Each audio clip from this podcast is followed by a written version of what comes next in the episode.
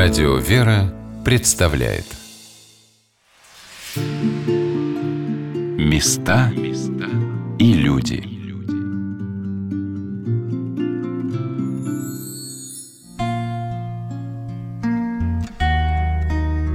Государственный музей Георгия Константиновича Жукова создан у него на родине, там, где недалеко от подмосковного городка Угодский завод, носящего ныне имя прославленного маршала, расположилась деревня Стрелковка. Рядом с домом, в котором родился наш великий полководец, возведен величественный памятник, символизирующий пять этапов, пять великих рубежей, ставших для Георгия Константиновича его судьбой. Халкингол, Москва, Сталинград, Белоруссия и Берлин. Какой из этих рубежей был ему дороже всего? Конечно, Москва. Но, наверное, не менее значимым было наступление на Берлин – Начальник охраны Жукова Николай Харлампьевич Бедов, сопровождавший маршала везде и всегда, часто фотографировал Жукова там, где было не до корреспондентов. Он обратил внимание на один снимок, сделанный в момент наступления наших войск на Берлин, когда у Зиеловских высот войска остановились, встретив ожесточенное сопротивление немцев. Никогда прежде, в любых других ситуациях, Жуков не был так взволнован. Но никто и никогда, пишет Бедов, не видел его подавленным. Бывал он усталым, озабоченным, подавленным никогда. Чем острее, опаснее была ситуация, тем собранней, энергичнее был Жуков. Особую радость его офицеры видели дважды, когда он ехал в Москву после битвы под Ельней и в мае 45-го, в День Победы, когда он пустился в пляс в кругу друзей. Мы стояли в музее Жукова в центральном зале, который называют «Зал Победы», и экскурсовод Денис Дмитриевич Мартыненков показывал нам экспонаты музея. Это зал Победы, где рассказывается в основном о жизни Жукова уже после войны. Перед вами, как только мы входим в зал, то мы видим картину художника Колупаева из эм, студии военных художников имени Грекова. Эта картина была нам подарена в день открытия нашего музея в 95 году. На ней изображен Жуков на коне по кличке Кумир во время того, как он принимал парад на Красной площади 24 июня 45 года. Здесь он представлен во всех своих орденах, медалях, при всех регалиях. Конь его попирает своими копытами немецкие штандарты, знамена. Знаменитая также фотография Евгения Халдея «Победа», знамя над Рейхстагом и мундир Жукова. Правда, ордена здесь копии, не все его награды здесь представлены. Вообще у Жукова было всего 66 различных наград. 67-я была золотая сабля, которая была ему подарена в честь 50-летия Красной Армии в 68 году четыре звезды героя за Халхингол, за Багратион, за победу над, над Германией, да, в 45 году была ему вручена. И в 56 году он получил четвертого своего героя по случаю своего юбилея, 60 лет ему исполнилось. Но и в 56 году также было венгерское восстание. План подавления этого восстания разрабатывал Жуков. Дважды он кавалер Ордена Победы. Шесть раз он был удостоен Ордена Ленина, высшей награды Советского Союза. Два раза Ордена Суворова первой степени. А вот здесь вот монгольские ордена, смотрите, это два Ордена Красного Знамени монгольские и звезда Героя Монгольской Народной Республики, а также маршальская звезда. Внизу сапоги и э, шпоры, которых Жуков принимал парад на Красной площади 24 июня 1945 года. Его повседневная форма – это шинель, мундир, китель и фуражка. Центральное место в Зале Победы занимают вещи, принадлежавшие Георгию Константиновичу Жукову. Жуков, по сути, безвылазно живет на даче в деревне Сосновка. У нас имеются подлинные вещи с этой дачи. Это кресло, диван, а также тот самый стол, за которым Жуков писал свои знаменитые воспоминания и размышления. На столе Жукова стоит, вот э, многие обращают внимание, что это за, за мечеть такая, да, вроде бы у православного человека. Это Тадж-Махал, который был ему подарен во время его визита в Индию в качестве министра обороны. Э, это, я так понимаю, что все-таки слоновая кость. Также в этом зале представлены подарки маршалу, которые Георгий Константинович передавал в музей. Это личные вещи Жукова и те подарки, которые были ему в разное время подарены во время его поездок по стране. Радиоприемник, его личный портфель, его фотокамера. Один из подарков Сталина Жукову – это вот набор для пунша, кружка подарок от партизан, его плащ, которым он ходил да, на рыбалку, на охоту, был заядлый любитель такого отдыха. Но, правда, удочка не Эйзенхауэра, но все-таки тоже интересно интересная вещь. Особенный интерес, конечно, вызывают награды маршала. Георгий Константинович первым из наших полководцев получил Орден Победы. Жукову был вручен высший орден Советского Союза, на тот момент Орден Победы. Около 200 бриллиантов, 5 рубинов. Ювелирное изделие да, высшего уровня, высшего мастерства. Более полумиллионов долларов она стоила в 1945 году. Сегодня это абсолютно бесценная вещь. Орден за номером один получил Жуков, номер два Василевский, номер три Сталин. И эти трое впоследствии стали дважды кавалерами этого ордена. Жуков стал также обладателем ордена Суворова первой степени после Сталинградской битвы. Вот что рассказал о вкладе в битву на Волге, которую по праву считают самым крупным сражением XX века председатель Комитета памяти Георгия Константиновича Жукова Алексей Анатольевич Павликов. Жуков, он осуществлял отвлекающий маневр, так называемую операцию «Марс», которую все западные историки считают провальной. А провальной считают почему? Потому что мы действительно там положили огромное количество войск, но не потому, что у нас военачальники были бездарны. Во-первых, у немцев была наиболее выгодная конфигурация, скажем, более выгодный ландшафт местности. Это первое. Во-вторых, наши войска находились на болотистой местности, и они находились в окружении. Я в свое время дружил с генералом армии Грибковым, который принимал непосредственное участие в операции «Марс». И вот он был представителем генерального штаба при танковых корпусах. В данном случае был представителем генерального штаба при танковом корпусе генерала Сломатина. И вот можете себе представить, насколько были кровопролитные бои, если от корпуса осталось менее роты солдат и всего три танка, один из которых был без башни. От корпуса? От корпуса. Это от танка. несколько дивизий. Конечно. Представляете, да? Но это было необходимо. Мы сковали до четырех дивизий противника, которые могли были бы переброшены в район Сталинграда. И вот этот отвлекающий маневр осуществлял Жуков. И естественно теперь, что на него кидают всех собак, что он завалил там все трупами. А нельзя по-другому было. Понимаете, вот разные потери есть. Там безвозвратные потери, там санитарные потери. Это были неизбежные потери. Их невозможно было избежать, не уложив солдатиков наших, сковать четыре дивизии противника для того, чтобы Рокоссовский с Вороновым под Сталинградом окружили группировку Паулюса. Музей Георгия Константиновича Жукова каждый период Великой Отечественной войны представлен уникальными фотографиями и экспонатами. Вот это вот, это что, плакат какой-то, что генералы, осуществившие план Верховного Главнокомандования Красной Армии по разгрому и окружению Сталинградской группировки войск противника. Все угу. знакомые все лица. Рокоссовский, Еременко, Ватутин. Да. Василевский. Да. Вот, уникальная фотография. Я читала письма немецких солдат и угу. офицеров, которые угу. считали, что тут ад под Сталинградом да. для них. И вот эта фотография, да, да демонстрирует то, что они уже совершенно деморализованы, да, отчаявшиеся, отчаявшиеся люди люди. Встречи да. наших бойцов Сталинградского да. и Донского фронтов. Конечно, вот. вот эти фотографии, они да. дорогого стоят. Ой, а вот это да. что за страшные да. экспонаты? Вот, это страшные экспонаты. Это вещи немцев, которые были найдены как раз вот в земле под Сталинградом. Денис Дмитриевич показал фотографию самолета, на котором летал в войну Жуков. Это самолет «Дуглас». На нем летал Жуков всю войну. И э, перед вами вот его летчик Евгений Смирнов, который с ним тоже пролетал, и Бучин, его шофер личный. С 41 по 48 год. Который тоже с ним проехал все фронтовые дороги. Шофер Жукова Александр Николаевич Бучин рассказывал, что присмотрел его Георгий Константинович под Ельней. Увидел его в работе уже не отпускал всю войну и после нее.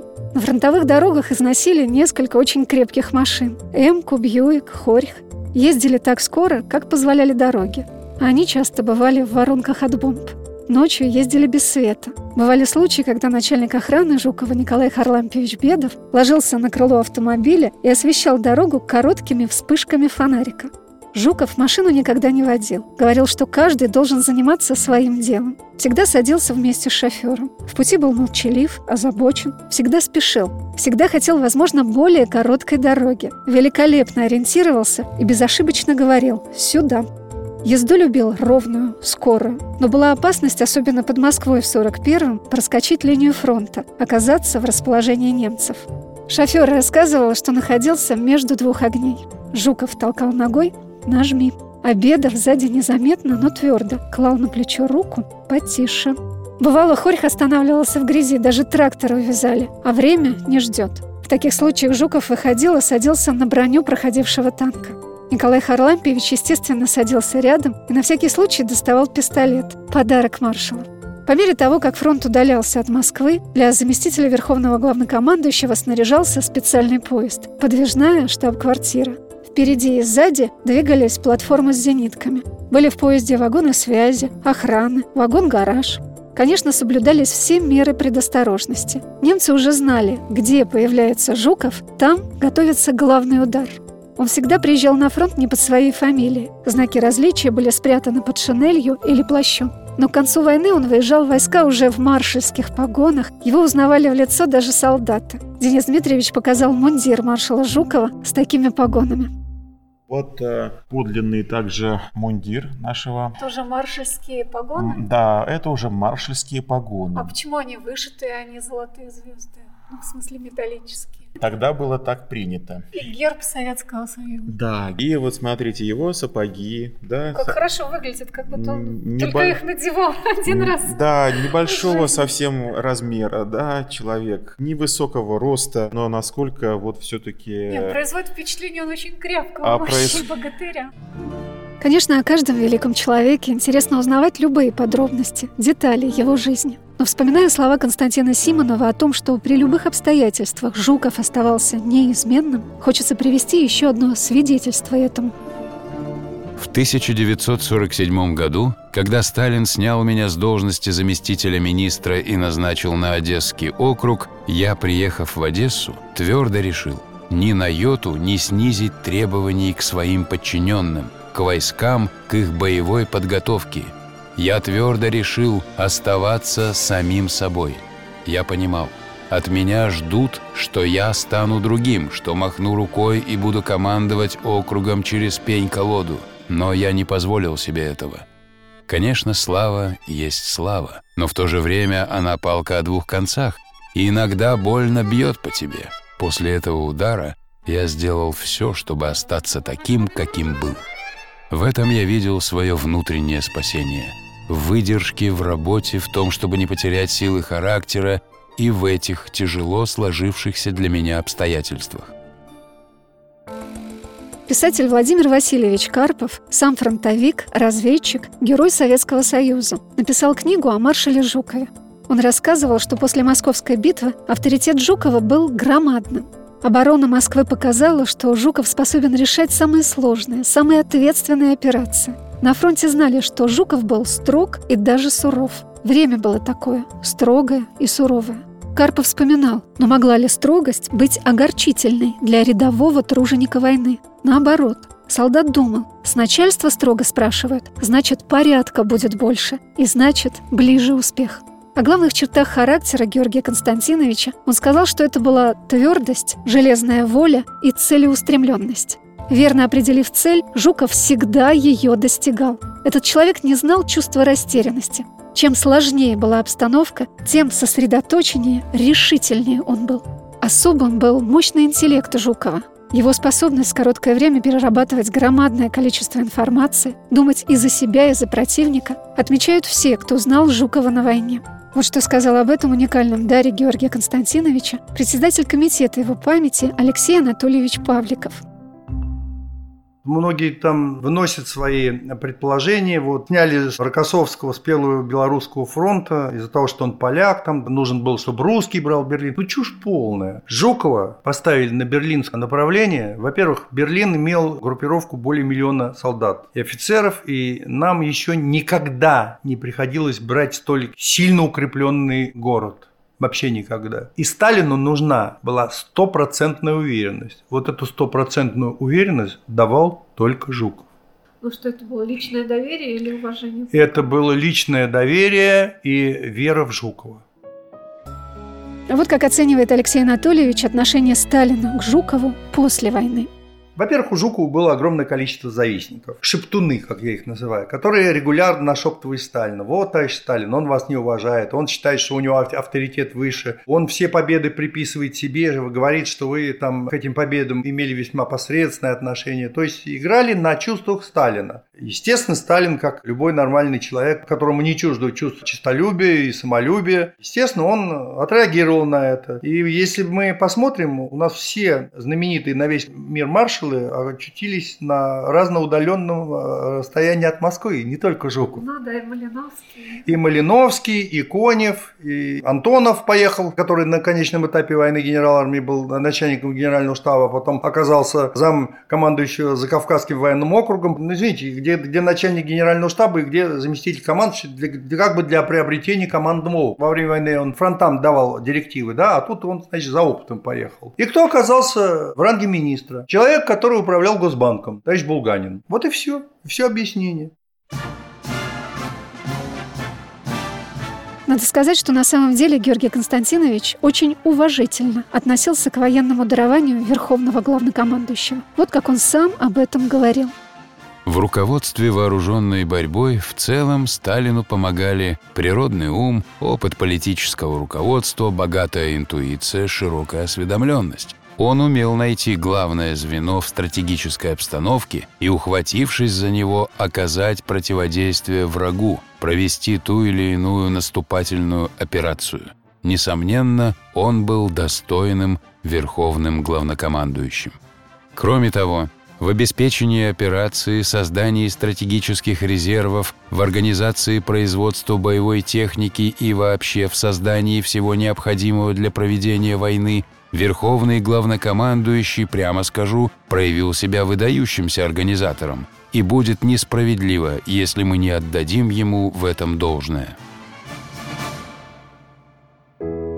Эти слова были написаны уже через много лет после опала Жукова в 1947 году и его отставки в 1957. Для нас это просто факты его биографии. Многие даже и не знают, что это было за трофейное дело, или почему Жуков оказался сначала в Одессе, потом в Свердловске.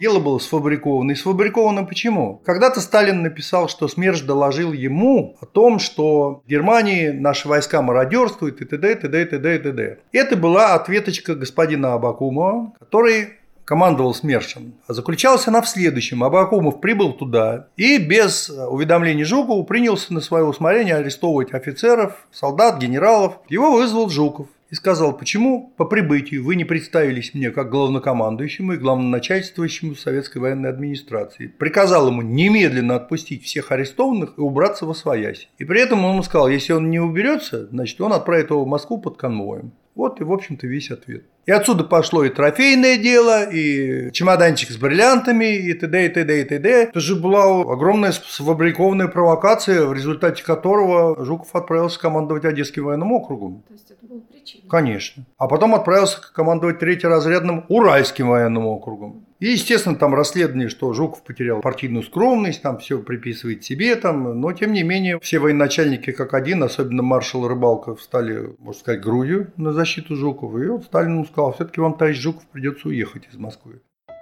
Константин Симонов рассказывал, насколько ярким событием для всех стало появление Жукова в 1965 году на торжественном праздновании в Кремле по случаю 20-летия Победы. Как возникла стихийная овация, когда имя Жукова, много лет не упоминавшееся ни на каких официальных мероприятиях, вновь прозвучало с трибуны. Ему аплодировали с такой силой и единодушием, что в этот день и час была наконец восстановлена историческая справедливость, так пишет Симонов. Хотя ровно через год при съемках фильма «Если дорог тебе твой дом» маршала не разрешили снимать в Перхушкове. И из фильма это интервью вырезали и чуть не уничтожили. Все это было. Но слава богу, Памятник Жукова встречает теперь всех приходящих на Красную площадь, рядом с могилой неизвестному солдату. Создан прекрасный музей, в котором работают люди, глубоко почитающие личность маршала.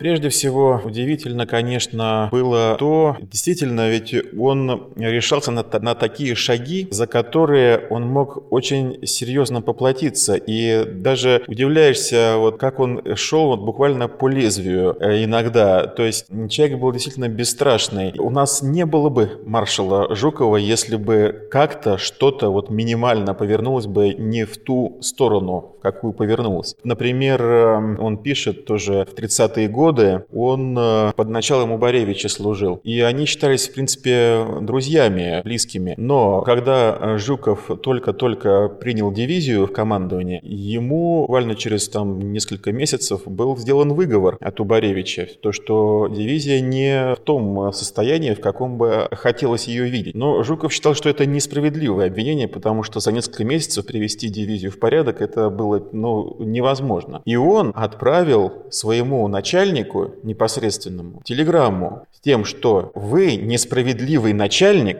и я не хочу служить под вашим руководством. Направьте меня в другую часть, в другой округ. Представить себе вот такое очень сложно, что вообще Жуков после этого остался в вооруженных силах. Но вот опять же, каких людей мы потеряли, да? Что такое был Убаревич? Он мало того, что никаких последствий, э, ну естественно, никаких не последовало. Он просто приехал к Жукову, поговорил с ним, признал, что он был неправ, прав. И, ну, Жуков говорит, как выговор снят с него. Брежнев говорит, все нормально, продолжайте дальше службу. Или вот эта вот телеграмма, да, которая Сталину Ворошилову была послана в связи с э, репрессиями. Такое впечатление, что вот действительно человек родился в рубашке, что называется. То есть его как будто бы вела судьба, чтобы мы делали без маршала Жукова, как бы все повернулось, это еще неизвестно. В Государственном музее Жукова ведется большая работа со школьниками и молодежью. Со всех сторон небольшой городок Жуков приезжают дети, чтобы увидеть диораму «Штурм Берлина», узнать о воинском пути маршала Жукова, увидеть противотанковое ружье, снаряды, документы и фотографии тех лет.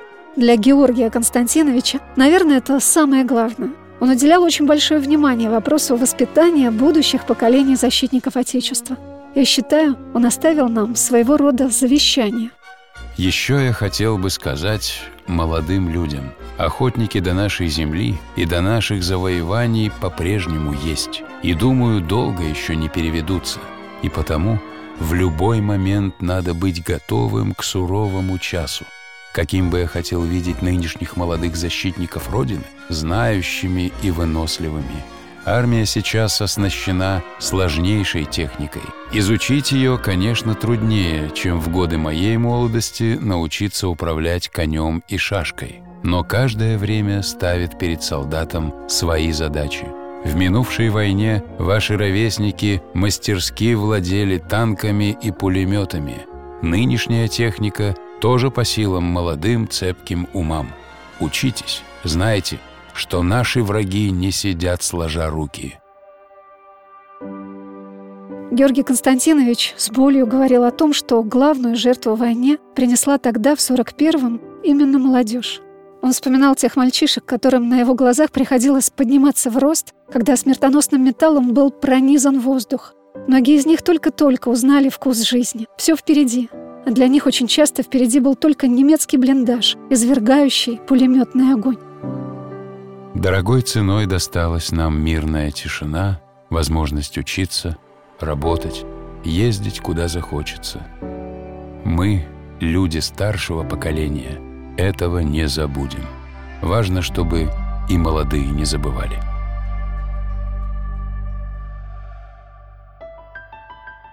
Вот что сказал председатель Комитета памяти Георгия Константиновича Жукова Алексей Анатольевич Павликов о том, как, по его мнению, мы должны передавать память о войне последующим поколениям. Это должно исходить из семейных традиций. Понимаете, ни одна общественная организация, ни какие школьные музеи, это может способствовать но учиться этому, учиться уважать память тем людям, которые отдали за твою будущую жизнь, это должно в семье. Вот как говорят, мы вот вам в школу детей отдали, вы воспитываете. Нет, ребят, воспитывать должны вы. Вот как ты через сердце матери, через сердце отца привьешь своему ребенку любовь к родине, вот так оно и будет. И так оно в школу придет. Но нужно больше читать литературы об этом. Понимаете, не в компьютере сидеть, не в стрелялки играть, а вот именно, что вот когда ты читаешь книгу, это через сердце, через душу проходит когда ты осмысливаешь, или смотришь какую-нибудь талантливую экранизацию, ты через себя морально вот это пропускаешь, и ты мысленно там, в этих событиях. Мне очень захотелось, чтобы в нашей сегодняшней программе вновь прозвучал голос самого Георгия Константиновича Жукова. Он принимал парад Победы на Красной площади 24 июня 1945 года. В этих словах, в этих интонациях звучит вся сила, вся мощь его личности и преданности своей родине. Товарищи, победу над германским империализмом мы завоевали ценой тяжелых жертв.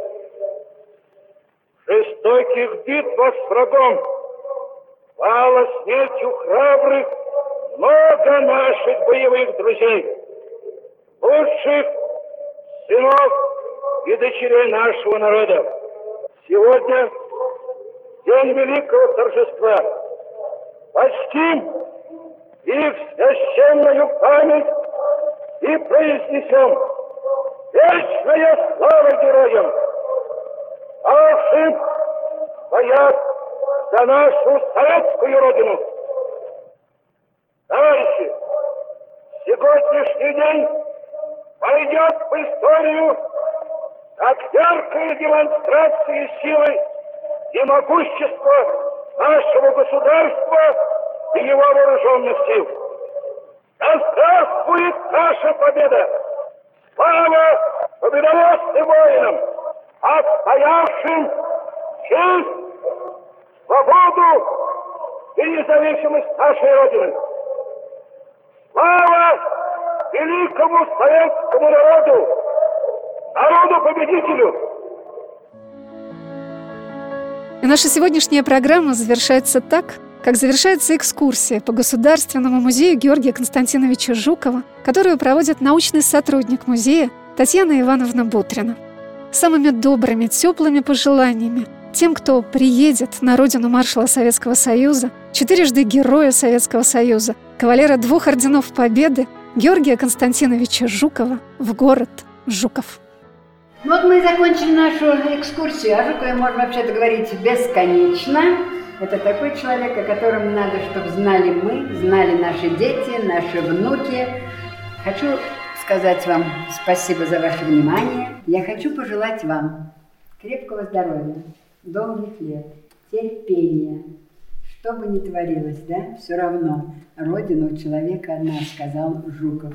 Я хочу пожелать, чтобы все сложилось у ваших детей, у ваших внуков, чтобы вспомнили все их мечты, чтобы никогда в жизни ни вы, ни они не узнали вкус ленинградского хлеба или тех самых лепешек из гнилой картошки с добавлением сухой перетертой травы, которые ели мы по одной лепешке в день.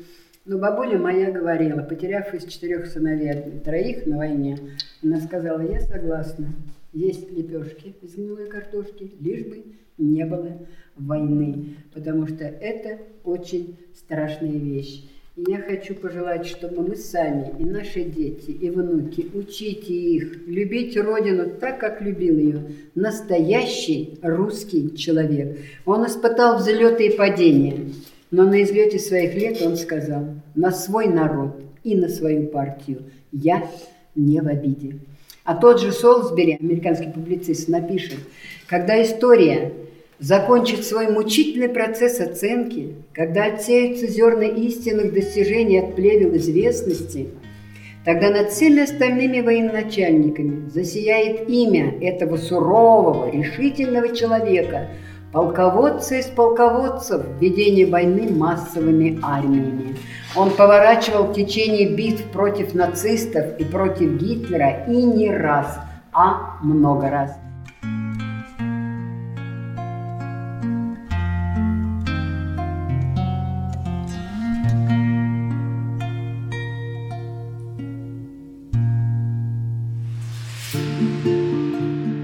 места и люди.